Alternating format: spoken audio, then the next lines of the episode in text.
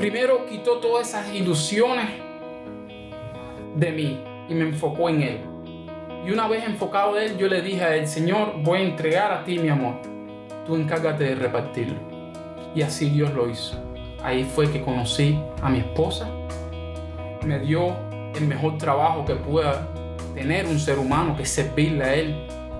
Me dio la mejor familia que haya podido tener yo. Y hoy tengo mi esposa, dos hijos, le sirvo al Señor y Dios ha prosperado mi vida para su gloria y su honra.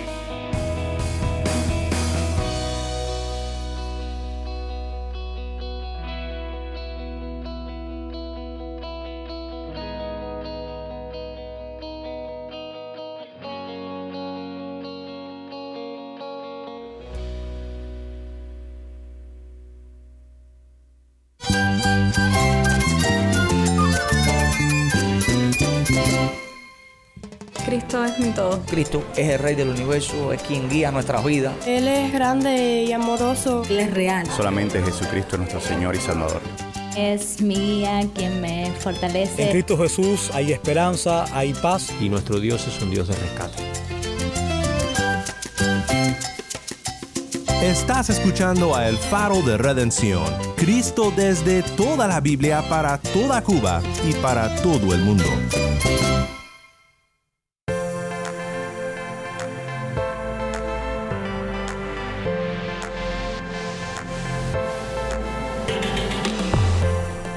Hola, soy el pastor Daniel Warren. Gracias por acompañarme aquí en El Faro. Hoy damos conclusión a nuestra serie recurrente, He decidido seguir a Cristo.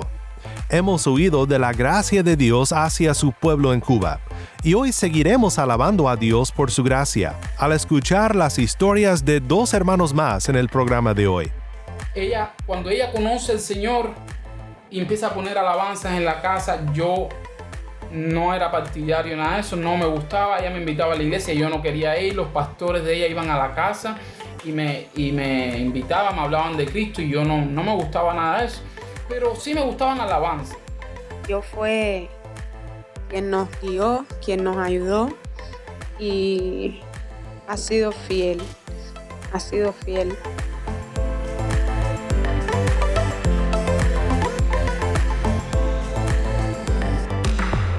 Quédate conmigo para ver a Cristo obrando en Cuba.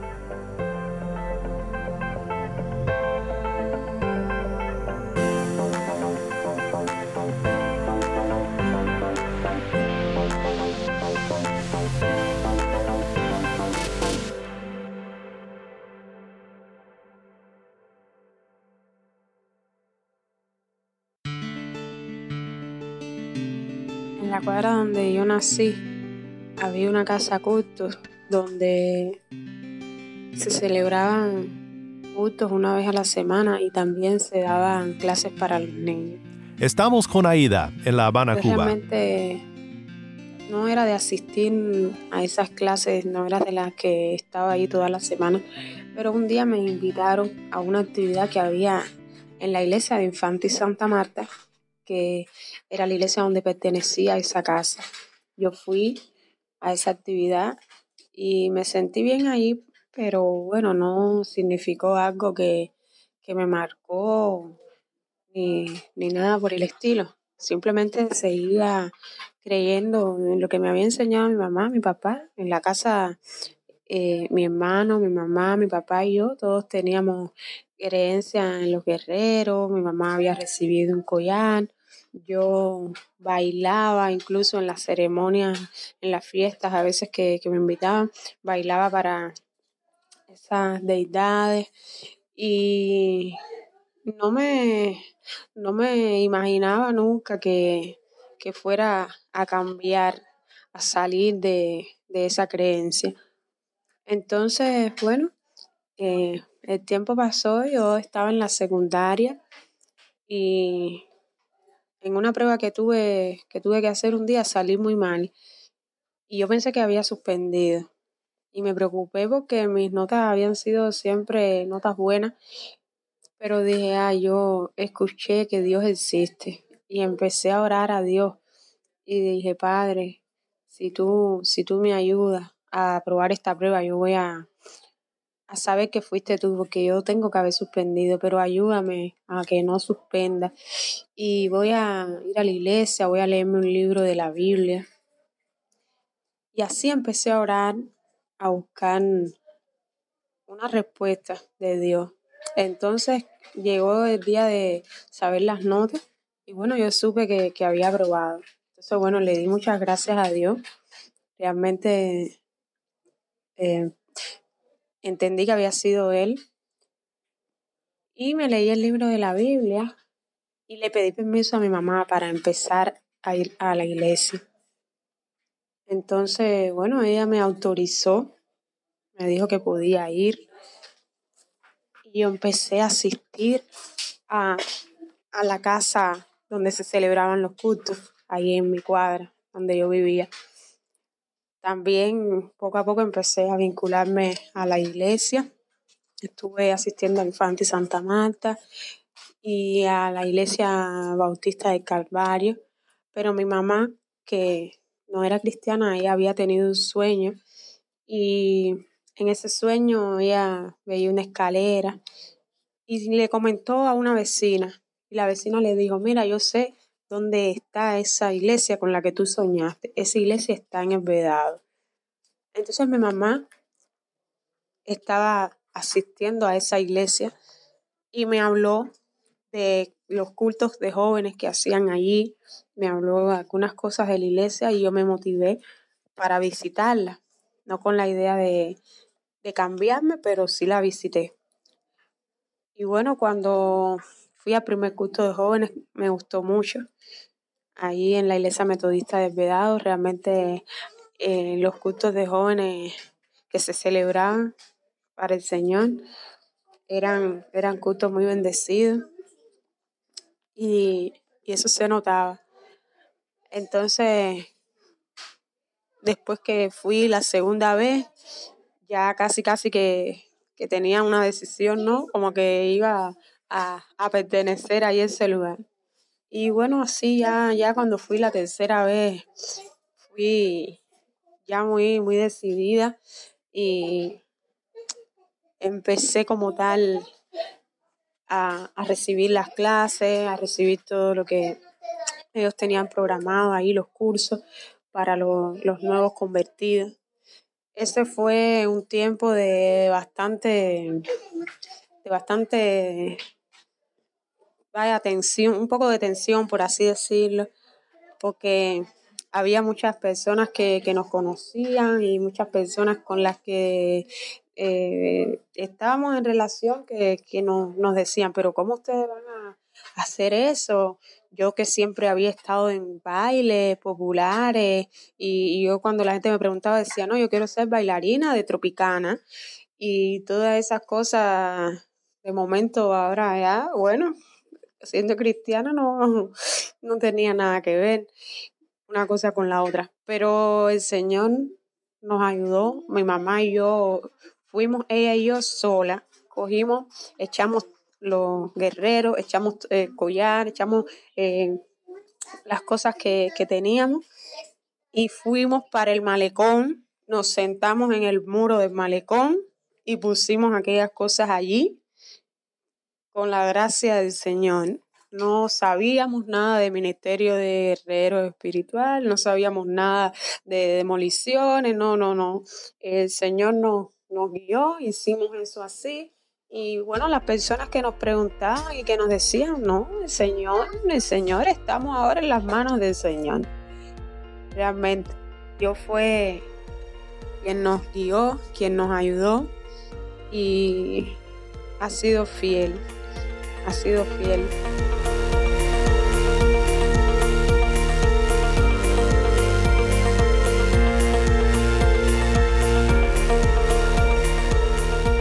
Soy el pastor Daniel Warren. Estás escuchando a El Faro de Redención. Cristo desde toda la Biblia para toda Cuba y la voz del pueblo de Dios en Cuba para todo el mundo.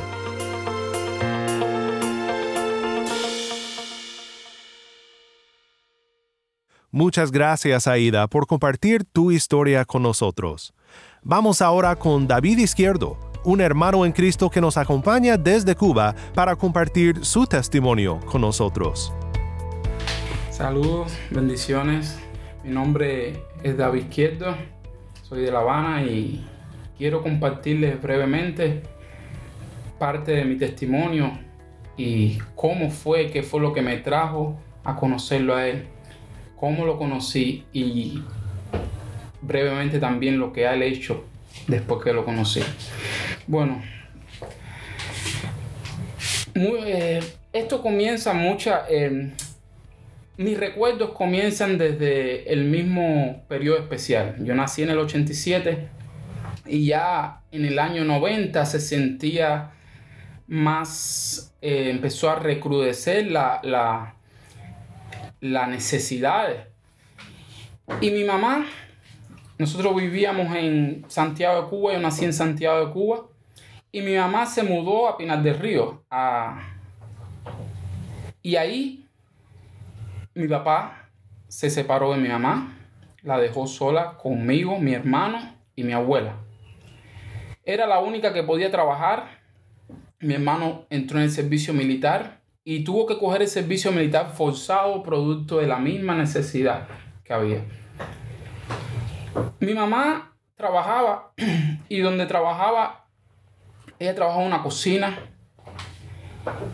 pero era tan larga las distancias llegar a la casa que ella tenía que caminar por horas. Y muchas veces la comida que podía, el poquitico de comida que podía resolver en la comida, llegaba echada a perder a la casa. En fin, no había comida en la casa. Yo vivía en las calles prácticamente yo lo único que usaba de ropa era un calzoncillo.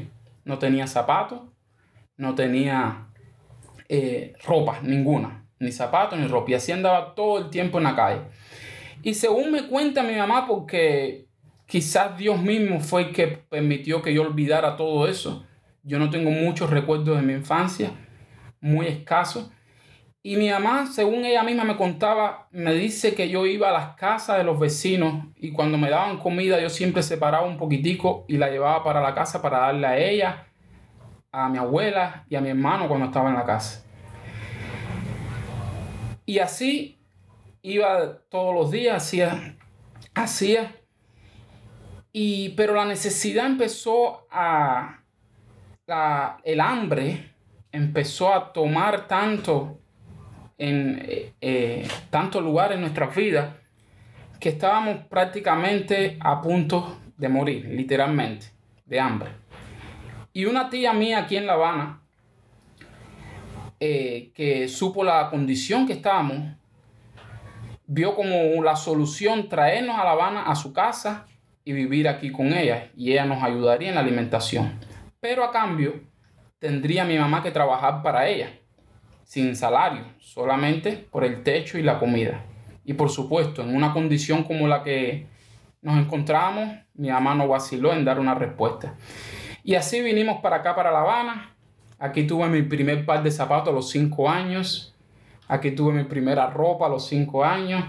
Y recuerdo que mi primer par de zapatos eran unas botas de agua verde. Y así yo iba a las fiestas que me invitaban y era tan delgado, tan pero tan delgado que mi primer chor fue una licra y para mí me quedaba como un chor porque mm, era muy delgado yo y hasta las licras ni las licras ya me, me servían. Y, y así, poco a poco, mi mamá trabajando y resulta que a la edad de los 11 años, mi mamá me lleva al médico, producto una caída y un golpe que me di en la cabeza, me lleva al médico y se me diagnostica un, un pólipo nasal izquierdo que podría ser reproducirse en un tumor y hasta maligno. Y en todo este proceso mi mamá muy angustiada, muy agobiada, ella creía en, San Lázaro y, hacía su devoción a San Lázaro, pero nada de eso le daba paz. Y resulta ser que me ingresan en el oncológico. Ahí mi mamá eh, y nosotros tuvimos muchas experiencias. Yo Desde niño, mis experiencias fueron recuerdos buenos porque yo era un niño y no sabía en el lugar que yo estaba ni la razón por la que yo estaba ahí. Mi mamá sí sufrió mucho esto porque ahí se ven cosas muy, muy duras, muy difíciles. Pero un familiar de mí le, le dice que yo tengo que hacerme la ceremonia de uno de los ídolos, ahora no me acuerdo bien. Y, y ella agobiada busca soluciones, trata de hacerlo. Y ya, resulta que salimos del hospital, me, me operan, yo tuve una operación, me operan en el hospital, salimos. Pero nada de las cosas que le proponían a mi mamá en los ídolos le daba paz. Y mi mamá lloraba, lloraba, lloraba. Y resulta ser que ella, de tanto sufrimiento, fue a- ya a punto de quitarse la vida. Ella me lo dice como ya en el momento que, que quería quitarse la vida, va a la iglesia y ahí conoce al Señor. Y ahí es que empieza, empieza mi proceso en el Señor. Ella, cuando ella conoce al Señor y empieza a poner alabanzas en la casa, yo no era partidario nada de eso, no me gustaba, ella me invitaba a la iglesia, yo no quería ir, los pastores de ella iban a la casa y me, y me invitaban, me hablaban de Cristo y yo no, no me gustaba nada de eso. Pero sí me gustaban alabanza y ponía alabanza y ponía... Y yo tenía momentos muy depresivos donde producto de cosas en el pasado, donde yo me sentía muy solo yo añoraba tener una pareja, tener una persona con quien hablar, una novia o algo. Y al no verme así, yo me sentía tan frus- frustrado que quería hasta quitarme la vida. Y cuando me venían esos pensamientos de quitarme la vida, yo iba para lugares públicos, para lugares donde hubiera mucho tránsito de personas, que era fácil desde mi casa porque vivía en un lugar muy céntrico. Y me decía a mí mismo en un lugar de eso, me sentaba en una esquina y decía, mira cómo hay personas, no está solo, mira cómo hay personas aquí, no está solo. Y nada de eso quitaba mi paz, nada de eso traía paz a mi vida, nada de eso borraba ese sentir en mí. Y a medida que fui eh, creciendo, entré en el servicio militar y en el servicio militar tuve la oportunidad de estudiar inglés. Ahí en las clases de inglés fue que conocí a una compañera de, de inglés, una amiga, que ella me invita a su iglesia. Mi mamá siempre me estuvo invitando a su iglesia y yo nunca quise ir a la iglesia de ella porque, porque yo ent- entendía así humanamente, ¿no? Al final todo era en tiempo de Dios, siempre es así. Y resulta que ella me invita a la iglesia y dijo, bueno, vamos a ir a la iglesia de ella y quizás aquí tenga una oportunidad de mejor en mi vida. Fui a la iglesia de ella, la Liga Evangélica, en Marianao. Y resulta ser que ahí, desde que comenzó el tiempo, primera vez que yo entraba a una iglesia, bueno, aunque segunda vez, pero esta experiencia la tuve por primera vez en mi vida. Desde que entré a la iglesia, que empezó el tiempo de alabanza, lo único que yo hacía era llorar y llorar y llorar y llorar y llorar y llorar y llorar. Y cuando termina el tiempo que le pregunto a mi amiga, ¿qué, qué me pasa? ¿Por qué yo lloro y me siento bien? Es como que si estuviera llorando de gozo y a la vez eh, quiero parar de llorar, pero a la vez no quiero parar de llorar. Y ella me dice, ese es el Espíritu Santo que está tocando tu vida. Y le dije en ese mismo momento, "Nece- quiero conocerlo ya. Si esto es Dios, necesito conocerlo ya. Esto es lo que yo siempre busqué en mi vida. Siempre. Desde que los, desde de los 10 años que tuvo otra experiencia. Y así mismo ya, al otro día enseguida empecé a buscar al Señor, empecé a servirle, a punto de que tuve que tomar decisiones fuertes en mi vida, como renunciar a la universidad, porque Dios me llamó a servirle como misionero. Y eso trajo problemas en mi familia y disgusto y rechazo. En mi familia, eh, mi mamá y mi, herma- y mi hermano sí me apoyaban, pero el resto de la familia no. Pero pude ver la recompensa. Desde el día que conocí a Cristo, desde el momento que conocí al Señor, dije, esto es lo único que puede cambiar mi vida. Esto es lo que yo siempre busqué, lo que siempre necesité, lo que no lo estaba buscando en el lugar correcto. Y desde entonces te puedo asegurar que Dios me dio todo lo que Satanás me había quitado. Cuando yo estaba en el mundo antes de conocerlo a Él, Satanás me hacía creer de que yo no iba a tener familia, de que mi trabajo iba más que custodio, que era lo que estaba haciendo cuando era, estaba pasando el servicio militar, que más que eso no podía aspirar a más nada, de que no iba a tener una mujer, una esposa. Y Dios, desde que lo conocí a Él, primero quitó todas esas ilusiones de mí y me enfocó en Él. Y una vez enfocado en Él, yo le dije a Señor, voy a entregar a ti mi amor. Tú encárgate de repartirlo. Y así Dios lo hizo. Ahí fue que conocí a mi esposa. Me dio el mejor trabajo que pueda tener un ser humano, que es servirle a Él. Me dio la mejor familia que, que haya podido tener yo. Y hoy tengo mi esposa, dos hijos, le sirvo al Señor y Dios ha prosperado mi vida para su gloria y su honra.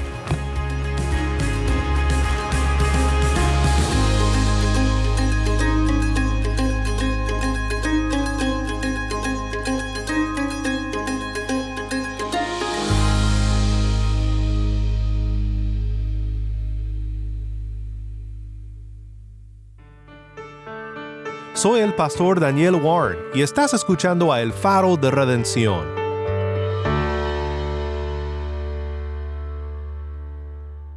Gracias David y gracias Aida por compartir con nosotros sus testimonios de cómo fueron hallados por la gracia de nuestro Señor Jesús. En esta serie, He decidido seguir a Cristo. Si estás escuchando por el podcast, te quiero agradecer por tu ayuda en hacer que crezca la audiencia del faro. Sabemos que muchos han de estar compartiendo con otros sobre cómo seguirnos en el podcast en Apple Podcast, Google Podcast, Spotify o por otros medios, porque notamos la diferencia que ha hecho. Si no lo has hecho, te pido que compartas esta semana con un amigo sobre cómo puede escuchar el faro de redención en el podcast o en la página web. También estamos en WhatsApp. Nuestro número es 1786-373-4880. Nuevamente nuestro número de WhatsApp 1786-373-4880. Envíanos un mensaje de voz, nos encantaría saber de ti. Gracias una vez más por tu fiel sintonía. Para más información sobre este ministerio y sobre cómo puedes ser parte de nuestra misión de alcanzar a Cuba con el mensaje de Cristo en toda la Biblia, visita nuestra página web elfaroderedencion.org. elfaroderedencion.org.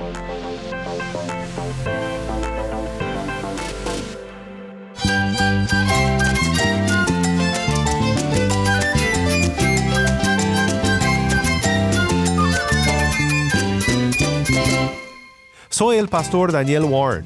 Te invito a que me acompañes la próxima semana para seguir celebrando a Cristo y su gracia.